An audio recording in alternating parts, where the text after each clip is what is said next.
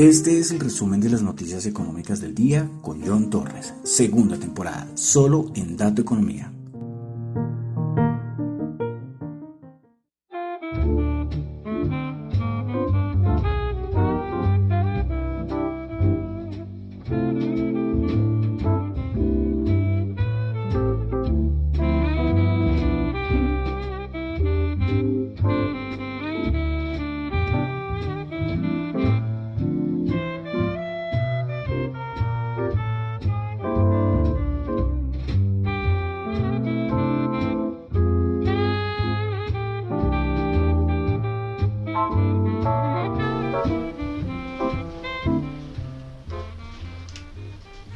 Muy buenas noches, son las, bueno, noches o tardes, son las 6 y 36 de la tarde. Acostumbrado a decir siempre buenas noches, pues, pues claro, me confundo. Bueno, son las 6 y 36 de la tarde de hoy sábado 19 de marzo del año 2022. Mi nombre es John Torres y este es el resumen de las noticias económicas. Quiero saludar a los que me están escuchando en vivo en Radio Dato Economía. Recuerden que pueden escuchar tanto en la página web como en la aplicación de Zeno Radio, Z-E-N-O Radio. La aplicación está para iOS y para Android. Y ahí encuentran hay interesantes, hay varias emisoras independientes interesantes, entre las que se encuentra Radio Dato Economía. Bueno, saludos también a los que me escuchan en el podcast, en Apple Podcast, recuerden calificarlo en unas 5 estrellas, en Spotify también pueden calificarlo y en Google Podcast, ahí no lo pueden calificar, pero muchas gracias a los que me escuchan ahí. Y también en Tita TV. A ver, a ver, yo sigo con la esperanza que vamos a alcanzar los 10. Increíble, comenzamos como un tiro con 8 y nos frenamos ahí. Y yo lo que quiero son 10 seguidores. Ese es el primer objetivo.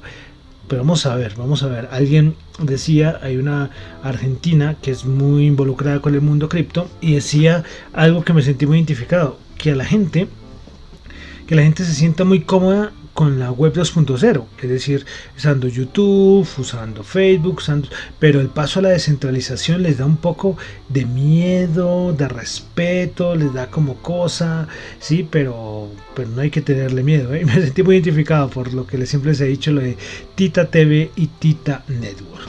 Bueno, entonces vamos a comenzar con el resumen de las noticias económicas, recordando que lo que yo comento acá no es para nada ninguna recomendación de inversión, son solamente opiniones personales. Bueno, entonces vamos a comenzar con el resumen de las noticias económicas. Hoy sábado, entonces será como una mezcla entre lo de ayer y lo de hoy, creería yo. Aunque bueno, hoy no es que haya pasado muchas cosas. Bueno, comenzamos. Eh, comenzamos con una cosita de China.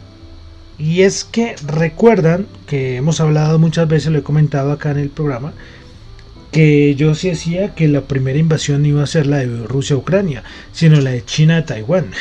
¿Y por qué traigo el tema a este punto? Pues porque según un boletín de un documento de inteligencia rusa, China tiene planes para invadir Taiwán el próximo otoño. Esto lo, lo lo comentó, lo compartió el eh, Al Jazeera, que es conocido este, este medio árabe. Entonces, eh, veremos, vamos a ver. Mi curioso es que sea un documento de inteligencia rusa, ¿no? Pero bueno, eh, vamos a comenzar a, con datos macro. Comenzamos con Japón, porque en Japón tuvimos decisión de tasas de interés el Banco Central de Japón.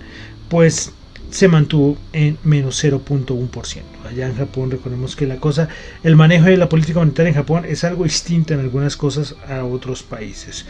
Bueno, vamos a pasar directamente a, América, donde tuvimos en Canadá dato de ventas minoristas. El dato mensual se esperaba 2.4% y resultó en 3.2%. Este es un dato del mes de enero. Bueno, Pasamos a Estados Unidos, empezamos a tener un montón de miembros de la Reserva Federal hablando, no es para extrañarnos, ya pasó la reunión, entonces tendremos de hablar, hablar, y hablan por todo lado. Bueno, vamos a resaltar solamente a Kashkari, creo que es de la Fed de San Luis, dijo que ahora ve siete aumentos en este año 2022 y lo Y lo curioso es que este es de los más conservadores que hay. Y recordemos que él en enero, hace nada, hace dos meses, él decía que no íbamos a tener más de dos o tres subidas de tasas y ahora sí el B7. Bueno, también Kashkari dijo que va a comenzar, que la Fed comenzaría a reducir el balance desde la próxima reunión en el mes de mayo. Entonces, a ver, miraremos a ver, pero sí es curioso, los más conservadores ya están viendo siete aumentos de tasa parte del Banco de la Reserva Federal, el Banco Central estadounidense. Bueno, pasamos con Bank of America. Bank of America dijo el día de ayer, eh, traduciéndolo, es algo como que eh, el choque de la inflación no ha terminado. El choque de las tasas de interés tampoco ha terminado. Y el choque de la recesión probablemente comience en la segunda mitad de este año 2022. Bank of America los informes se los recomiendo, han acertado todos, de verdad, han tenido un análisis macroeconómico de mercados muy bueno, el de Bank of America.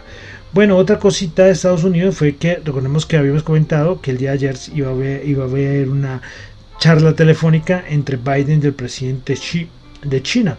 Pues bueno, fue una charla, dicen que duró casi dos horas, pero que fue muy constructiva ya, fin. sí, fue muy constructiva, por ahí vi algunos comentarios, pero no se avanzó mucho, ¿eh? no cosas súper importantes, no, cosas digo, fue muy constructiva. Bueno, eh, listo, continuamos. Pasamos a Colombia, donde tuvimos el índice de seguimiento de la economía, el ISE. Pues en enero de 2022, el indicador de seguimiento de la economía colombiana tuvo un comportamiento anual en su serie original frente a enero del 2021 de un crecimiento del 7.8%, un comportamiento intermensual bajo la serie descentralizada que decreció 2,2% respecto a diciembre del 2021. Entonces, para resaltar el 7,8% de crecimiento frente a enero del año 2021 del indicador de seguimiento de la economía. Cositas de Colombia, Juan Manuel Restrepo, el actual ministro de Hacienda, fue reconocido como el mejor ministro de Hacienda de Latinoamérica. Bueno, pasamos ya a la parte de mercados, commodities, chismes, de todo lo que quieran ubicar en esta sección.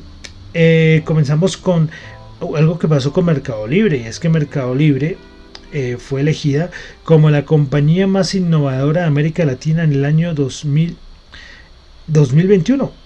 ¿Será 2021? porque 2022 es muy poco pronto, pero bueno, pues este reconocimiento fue hecho por Nasdaq. Entonces ahí apareció en, Nueva York el aviso de Mercado Libre dando la felicitación a esta empresa argentina. Bueno, pasamos ya a cositas de Rusia y Ucrania.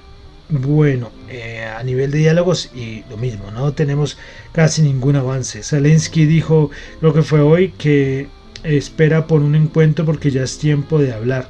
Eh, Zelensky dice que eh, la guerra puede terminar, pero que la economía rusa para que se recupere va a ser durísimo, va a ser un proceso largo y yo creo que estoy de acuerdo con el presidente de Ucrania. Eh, desde Rusia se dice que la delegación de este país, de Rusia, dice que hay una gran disposición para trabajar mucho más rápido en las conversaciones de paz. Yo creo que es que yo siempre he dicho cómo se ha mantenido, ¿eh? cómo se ha mantenido la. Porque, bueno, Ucrania, lógicamente, ha tenido apoyo, pero también Rusia con no sé cuánta parte de su ejército y en armamento y todo. Yo creo que llegará un momento en que tendrán que sentarse y llegar a un acuerdo, ¿no? En llegar a un acuerdo. Precisamente el jefe de inteligencia de defensa del Reino Unido dijo que Rusia ha cambiado a una estrategia de desgaste en Ucrania, diciendo que esta estrategia lo que implicaría sería el uso imprudente e indiscriminado de la potencia del fuego. Como hemos dicho, yo creo que Rusia ya está en las últimas y tendrá como momento otro, ya está un poco desesperado. Eh, no me acuerdo que era el, del jueves o el, miércoles que yo decía que hasta había como un temor de que usara armas nucleares o algo así, ¿no? Pero bueno. Eh, listo, cositas más de todo lo que ha pasado con Ucrania y Rusia. Eh, Wall Street Journal sacó un, como una noticia diciendo que antes del Día de Acción de Gracias del año pasado, Yellen se reunió con altos funcionarios de la Casa Blanca para hablar sobre la acumulación de tropas en la frontera de Ucrania. La reunión incluyó a los principales asesores de inteligencia, funcionarios de defensa y diplomáticos, quienes concluyeron que Rusia podría estar preparado para invadir. Y esto es antes de Acción de Gracia, es decir, en noviembre. Ya se estaba viendo esto. Recuerden que Putin decía, no, yo no voy a invadir a nadie. Y se acaban los Juegos Olímpicos de Invierno en China y ya vemos lo que ha pasado. Bueno, respecto a economía china, el Banco Central ruso mantuvo sus tasas de interés en el 20%, no hubo cambio. El rublo se ha recuperado un poquitico, ¿eh? un poquitico se ha venido recuperando. Eh, sacaron un datico, es que se dice que la economía rusa, eh, por todo lo que está pasando, las sanciones, de cierta manera paró en seco toda su, su economía. Se dice que Rusia ha perdido hasta el momento un 2% del Producto Interno Bruto. Y varios analistas, esto es tomado de Bloomberg, eh, dicen que la economía rusa eh, perdería el 9% del PIB durante este año 2022. El 9%. ¿Qué tal, no? ¿Qué tal? ¿Qué tal esto es lo que está pasando? Eh, respecto a Rusia, un dato que pareció interesante eh, hablamos mucho de la exportación que tiene el gas de gas Rusia hacia Europa. El 78% de las exportaciones de gas de Rusia van a Europa. Pero también aparecieron, mostraron una, esto también lo hizo Bloomberg, eh, mostrando como cuáles son otros destinos de exportaciones. Lo que es el níquel, 44% de exportaciones de níquel van a China.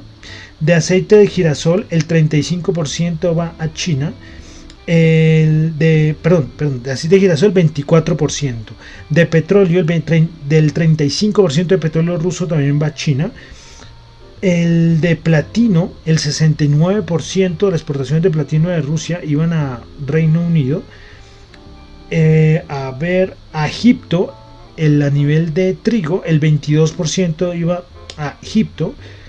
Y dos finales, dos commodities finales. Paladio, el 27% iba a Estados Unidos y las exportaciones de fertilizantes, el mayor destino de exportación de fertilizantes por parte de Rusia era Brasil con el 24%. Entonces vemos que África, Asia, Norteamérica, Suramérica, todos eran con el sea commodity que sea alguna relación comercial con Rusia. Bueno, entonces ya con esto terminamos lo que ha pasado haciendo siempre como un resumen de todo lo que está pasando a nivel un poquito político, un poquito económico entre Rusia y Ucrania. Ya entrando a los mercados, solamente quiero decir que lo que el aviso, recuerdan el cuándo fue que yo grabé, grabé el lunes, no me acuerdo, que les dije los cuantitativos dicen que esta semana va a ser una semana interesante a nivel alcista por el vencimiento el vencimiento, que lo único que podía dañar esto, este, esto lo que veía en los cuantitativos era o que la Reserva Federal subiera 50 puntos básicos o que pasara algo más grave con Ucrania y Rusia. Pues la Reserva Federal fue muy conservadora, el amigo Powell pues estuvo tranquilito con su, con su discurso, pasó a lo que esperaba el mercado y lo de Rusia y Ucrania pues no es que no ha mejorado, pero tampoco es que ha empeorado. Y lo que se vio fue una semana para los índices de Estados Unidos buenísima, la mejor semana desde noviembre del 2020 para el SP500, para el Dow Jones y para el Nasdaq. Entonces, bueno, chapó para los para los me le quitan el sombrero, entonces esos cuantitativos es que son muy buenos, de verdad. Eh, ¿Qué pasa ahora? Pues bueno, lo que ellos ven es que listo, ya se acabó estos vencimientos, ahora toca ver la siguiente semana qué va a pasar. ¿Recuerdan el año pasado los vencimientos, que era todo lo contrario, como todo subía, los vencimientos por asuntos cuantitativos del mercado tenían que ser como vencimientos eran negativos para el mercado, pero se acabaron los vencimientos igual, otra vez para arriba. Y aquí tenemos una dinámica diferente porque tenemos los mercados cayendo y vino el rebalance, el rebalanceo, no, los vencimientos eh, y todo para arriba por asuntos como les digo cuantitativos y veremos a ver qué pasa el lunes pero recordando que todavía faltan los rebalanceos. Una cosa son los vencimientos, otra cosa son los rebalanceos. ¿no? Eh, sí, hay veces que yo hablaba de los dos al mismo tiempo y por eso las, desde hace como dos días empecé a decir que, eran dos cosas diferentes. Que de cierta manera se veían alcistas, pero una ocurría que fue la que ocurrió ahorita el viernes y la otra pasa, faltan unos días. Y además es un vencimiento y rebalanceo trimestral, entonces por eso es importante. Entonces miraremos a ver, a nivel técnico, eh, el SP500 entró en una zona que no va a ser fácil de pasar, eh, no va a ser fácil de pasar. Pero estas grandes subidas que tuvimos esta semana, el SP500 subió cuatro días seguidos. Y el asunto es que esto eh, puede ser algo alcista. Eh, varios analistas han compartido unas tablas mirando qué ha pasado después de que el SP500 ha subido cuatro días seguidos. Eh, voy a nombrar cuatro escenarios rápidamente. En el 70 el SP500 subió cuatro días seguidos, subió el 12,3%. El siguiente mes bajó el 6,6%. A los tres meses subió el 5,2%. A los seis meses subió el 10,4%. En el 74, en octubre, el 74 subió en cuatro días seguidos, subió el 12,2%. Pero el primer mes solo subió el 1,3%, pero el tercer mes bajó el 1,5%. Y los más recientes fueron el del 82, 1982, no, de octubre, también octubre, eh, subió 10.2%, el primer mes subió 6.4%, el tercer mes subió 9.2% y a los seis meses subió el 15.4%.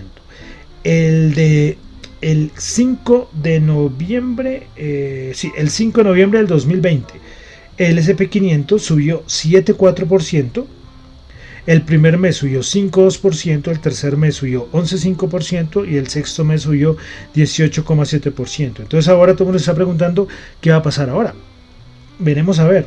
También subió, esta vez subió solo 6.9% el SP500 en estos últimos cuatro días, pero a ver qué va a pasar con el primer mes, con el tercer mes y el sexto mes. Y bueno, y también de los 12 meses, ¿no? Pero bueno, es una señal alcista solamente si nos ponemos a ver de las 1, eh, de 3, 6, 9, 12, de 12 meses, de 12 meses eh, en que ha subido 4 días seguidos el, el, el SP500, solamente en 2 meses estuvo negativo es decir, en transcurso de un mes, de tres meses y seis meses. Entonces es una señal muy alcista, veremos a ver qué pasa. No siempre pasa lo mismo, ¿eh? pero esto es una tablita y un comentario que, se que lo han comentado muchos analistas, yo quería traerlos acá, veremos a ver qué va a pasar, porque el escenario puede ser distinto, ¿eh? puede ser distinto, cada, cada mercado es distinto. Uno, como dice el filósofo por ahí, uno no se baña en la misma agua dos veces, ¿no? Todo es diferente, todo es diferente. Listo, eh, hoy no les voy a decir cómo, pasó, no les voy a, a agobiar con las acciones que más subieron, solo voy a decir los cierres. Ayer en Estados Unidos el SP500 subió 51 puntos, un 1%, 4.463. El Nasdaq subió 139 puntos, 2%, 13.893 puntos. Y el Dow Jones subió 274 puntos, 0,8%, 34.754 puntos. Bueno, vamos a mirar cómo cerró el VIX y la rentabilidad del bono a 10 años de los Estados Unidos. Bueno, comenzamos con el VIX que el día de ayer, que también esta semana, gracias a todas las subidas del SP500, pues cerró en 23,87. 23,87 niveles de finales de enero, si no estoy mal. Una bajada tremenda. Recordemos que alcanzamos a tenerlo en el. ¿En cuánto fue? En 32 más o menos. Y bajó al 23. El día de ayer bajó el 7%. Y la rentabilidad del bono a 10 años. Con el bono, con los bonos hay una, una estrategia por ahí interesante. Ya se las, se las comento. Primero miremos a ver cómo cerró. Listo. El bono de 10 años, la rentabilidad del bono de 10 años, 2,15. Bajó el 0. Bajó, sí, bajó el 0,23%. Tengo acá. Bueno, creo que subió, fue 2,15. Es que el mercado siempre se anticipa y y hay algo que es interesante es ver que ya ha empezado la subida de tasas y esto es, esto es malo para los bonos, pero ojo que los mercados anticipan todo. E históricamente puede haber algunas bajaditas más de los precios de los bonos, es decir, un aumento más de la rentabilidad, pero, pero comprar bonos, pues bueno, la rentabilidad de comprar bonos no me parece tan loco y en los niveles que están. Recordemos que los mercados descuentan todos y no solamente en acciones y en otros tipos de mercados, renta fija también. ¿sí?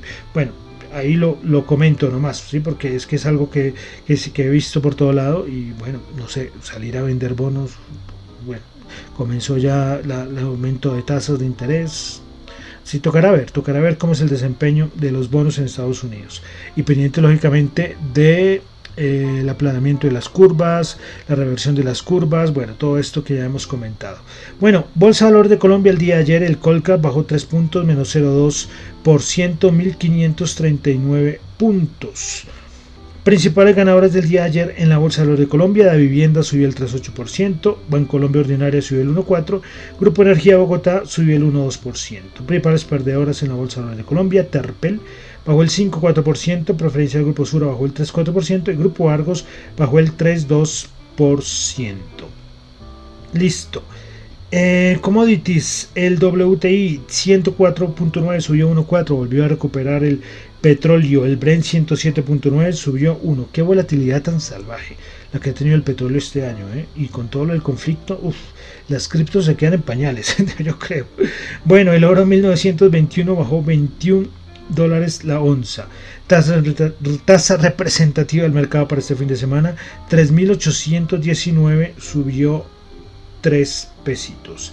Bueno, y vamos a terminar con las criptos, que esas sí no descansan, esas sí ahorita siguen el mercado abierto, 24/7 las criptos.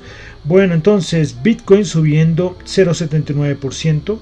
Ethereum subiendo el 0.04%, BNB subiendo el 0.6%, Ripple subiendo el 2.6%, Terra subiendo el 4.4%, Cardano subiendo el 5.5%, Solana subiendo el 2.8%, Avalanche subiendo el 4.4%, Polkadot subiendo el 1.5% y Dogecoin subiendo el 3.5%. Entonces eso es lo que ha pasado, lo que está pasando en el momento, fin de semana con las criptos. Bueno, y termino eh, una cosa cripto nomás, hoy no va a molestar, pues el pleno sábado no les molesto con el diccionario cripto, pero sí me va a resaltar una declaración del presidente de Bancolombia. Para los que no están aquí en Colombia, pues Bancolombia es uno de los dos bancos más importantes de Colombia y en la región. En varios países de Centroamérica, por ejemplo, representación de Bancolombia. Bueno, el presidente Juan Carlos Mora se refirió a las criptos y dijo, abro comillas, yo creo que las criptomonedas son un tema que llegó para quedarse y que está en evolución. Es algo que no sabemos cómo va a ir avanzando, pero hay es una tendencia claramente y es algo totalmente de acuerdo. Muy bien por Juan Carlos Mora, muy bien por toda esta gente que, está viendo mucho más allá todo el asunto cripto, criptoactivos, criptomonedas, eh, ver que es una, una tecnología que va avanzando, que va siendo más usada y me parece muy bien, muy bien, muy bien. La gente que criticaba, muchos se han pasado a decir, oiga, esto tiene alguna validez. Yo sí les digo, por favor, eh, trato de inducirle al ruido. O sea, en la prensa lo que más ruido hace son las noticias que menos importancia tienen en el mundo cripto. Y hay otras cosas que están pasando en silencio maravillosas, maravillosas. Entonces me pareció genial para traerles para finalizar el programa estas palabras de Juan Carlos Mora, el presidente de Colombia Bueno, y ya termino por el día de hoy el resumen de noticias económicas de hoy sábado. Normalmente siempre es el de lunes a viernes, pero hay que veces algunos fines de semana hago el programa y entonces termino por el día de hoy el resumen de las noticias económicas. Recuerden que lo que yo comento acá no es ninguna recomendación de inversión, son solamente opiniones personales. Hagan ustedes su propio análisis. Si lo que yo digo acá les sirve para algo, maravilloso, maravilloso, maravilloso. Pero hagan sus propios análisis, que es tan importante. Bueno, y Recuerden, mi nombre es John Torres, me encuentran en Twitter en la cuenta arroba Chu, en la cuenta arroba Dato Economía y en el correo radiodatoeconomía arroba. Ahí me pueden seguir enviando, ya por ahí llevan como creo que son dos o tres audios que ya voy rotando de gente que me parece genial, eh, que haga sus aportes, cualquier mensajito, eh, nada, lo único es calidad de audio buena y listo, ah, para que la gente eh, se informe y conozca y aprenda un poco más a nivel de educación financiera y económica, que tanto se necesita, no solo en Colombia, sino en muchos países. Bueno, y vamos a terminar. Recordemos que estamos en nuestro recorrido musical 1922-2022. Vamos con una canción de la británica, se llama, la británica se llama Gertrude, a ver si, creo que se llama Gertrude Lawrence. Pues ella es una actriz británica, escritora, bueno, y dio a conocer, y ella cantó y escribió una canción que es muy famosa, eh, que se llama Body and Soul, pues cuerpo y alma, traducido al español. Esta canción es del año 1930 y voy a la canción de 1930, pero hoy quiero pasarles una versión un poquitico más moderna eh, y es cantada por Frank Sinatra. Entonces recuerden la canción de 1930, pero esta es una versión que salió unos años después, de Body and Soul del año 1930. Muchísimas gracias.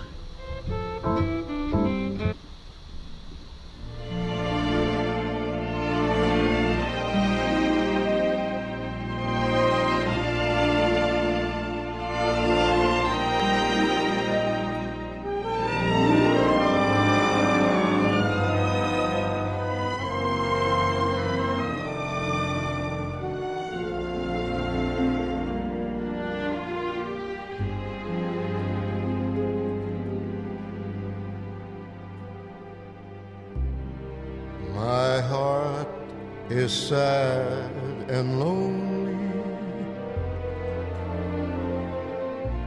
For you I sigh, just for you only. Why haven't you seen it?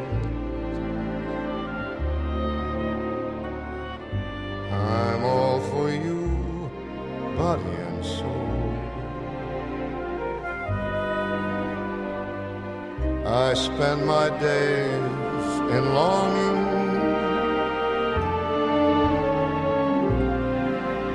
And wonder why, why it's me that you're wronging. I tell you that I mean it. I'm all for you, body and soul.